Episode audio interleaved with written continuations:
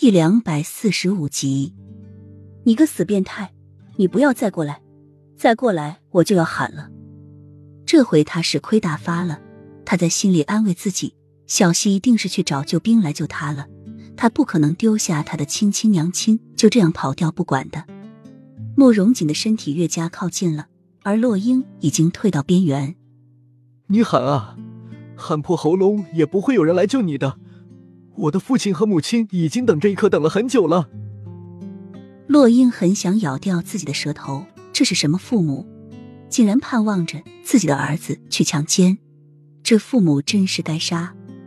慕容锦一伸手就触到了洛英细腻滑嫩的肌肤，轻轻捏着洛英的下巴，深眸像是被吸引了一般。这是你自找的，莫要怪我。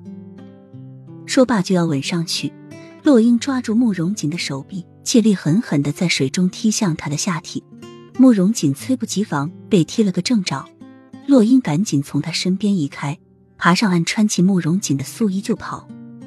慕容锦捂着下身，看着在阳光下奔跑的的女子，眼眸间定荡出一丝笑意：“我不会让你就这么逃走的。”第二日，满大街都张贴了他的悬赏画像，悬赏金额竟然是一百万两。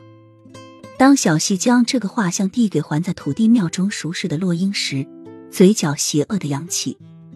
娘亲，没想到你竟然值一百万两，肥水不流外人田。与其悬赏给其他人，不如娘亲把这个机会让给你的亲亲宝贝儿子我。洛英接过画像，看到那一百万，连银子也流了流口水。一百万两啊！幻想中，呀呀的。